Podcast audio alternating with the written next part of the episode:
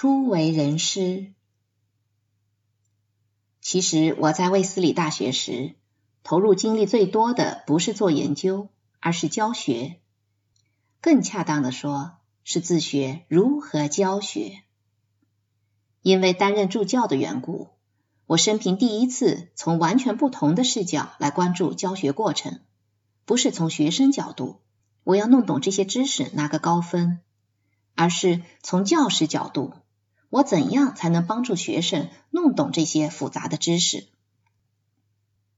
我很幸运的拥有三位出色的教学榜样：戴维·麦克莱兰、乔·戈林鲍姆和麦克·沃特海默。他们的教学风格大相径庭，但每一位的教学水平都堪称一流。一向备课充分的麦克总是带着一沓笔记去上课，他的讲课形式正规，内容明晰透彻，但鲜有自由发挥。乔是表演天才，风趣而博学，常在讲课中提及电影和文学作品，而且总能和课程内容紧密结合。麦克莱兰则秉持随意的教学风格，根本不带笔记，闲聊中却透着十足的专业范儿。三人的教学风格都给我留下了深刻的印象。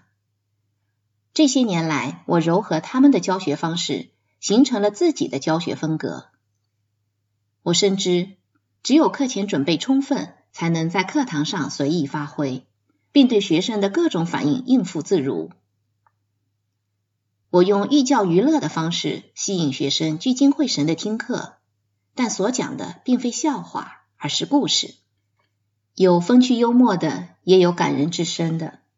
把这些故事融入到教学中，能够启迪学生，引发他们的深思。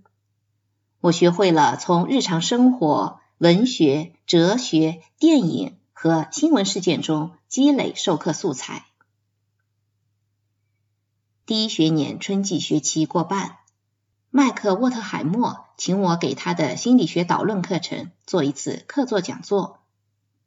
我花了整整一周时间备课，因为备课充分，正式讲课时我没带笔记，自信满满的走进了课堂。我把简单的讲课提纲打印出来贴在黑板上，主要是为自己讲课提供便利。面对全班学生。静候他们安静下来时，我的心砰砰直跳。但一旦开口讲课，我的腼腆和不安就消失得无影无踪，就如同在里维尔海滨木板道打工那会儿，当我坐在扑克游戏摊位对着话筒吆喝时，所有的不安和羞涩都通通不见了。薇拉曾问我是否介意他去旁听。我们都觉得这次讲座十分重要，我也很希望他在场。但当时卫斯理大学还是一所男校，薇拉不可能悄没声息的溜进教室，坐到后排听课。坦白说，若学生发现艾利奥特的太太来听讲座而哈哈大笑，我会十分尴尬。虽然内心很不情愿，但我还是让薇拉别去。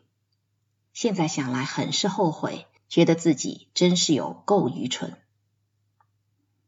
薇拉充分理解我的难处，但她不想错过我人生的第一次讲课经历。于是，我一上课，她就在教室门外席地而坐，悄悄把门拉开一条缝偷听。课堂上，学生们听得甚是愉快，精心准备的幽默故事令他们乐不可支。发人深省的故事令他们神情肃穆。讲座结束时，教室里响起热烈的掌声。薇拉赶紧跑回办公室，就怕被学生发现。麦克奥特海默不知道薇拉一直在门外偷听，直奔薇拉办公室跟她说：“你丈夫的表现太出色了。”几分钟后，我步入薇拉的办公室，拥着她说道：“这。”就是我毕生都想从事的事业。以教师的眼光看待教学工作，让我对自己在布兰迪斯大学的一段难忘经历有了新的感悟。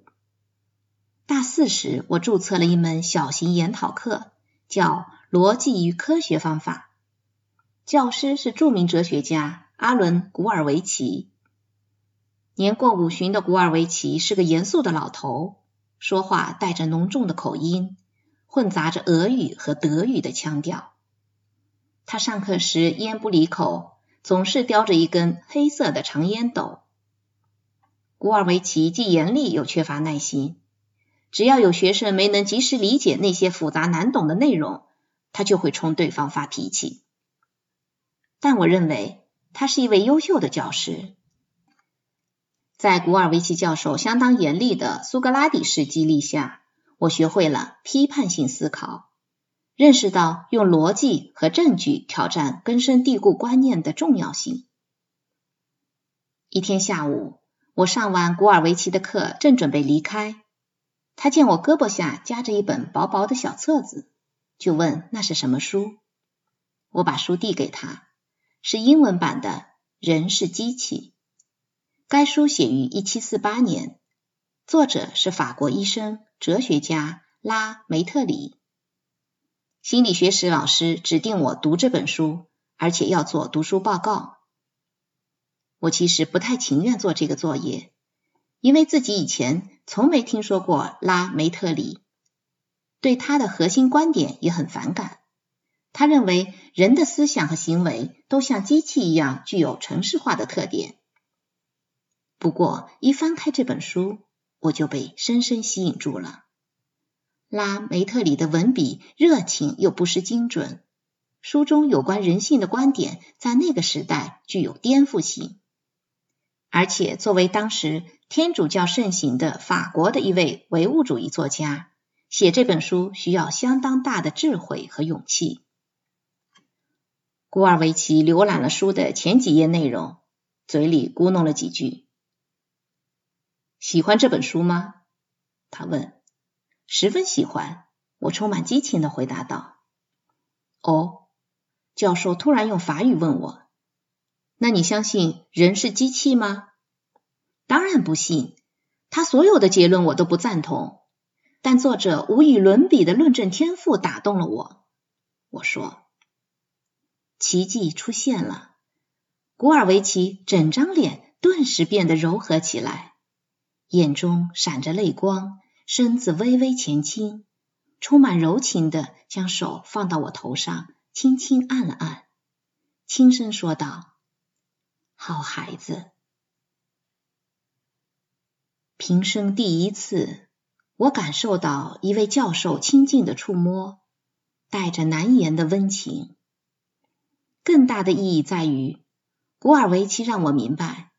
虽然对作者的观点有异议，却依然爱这本书，这是一种美好的甚至高尚的境界。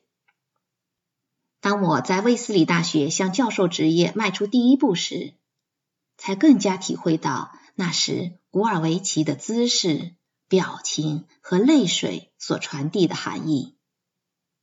学生由此领悟，对教师而言是莫大的欣慰。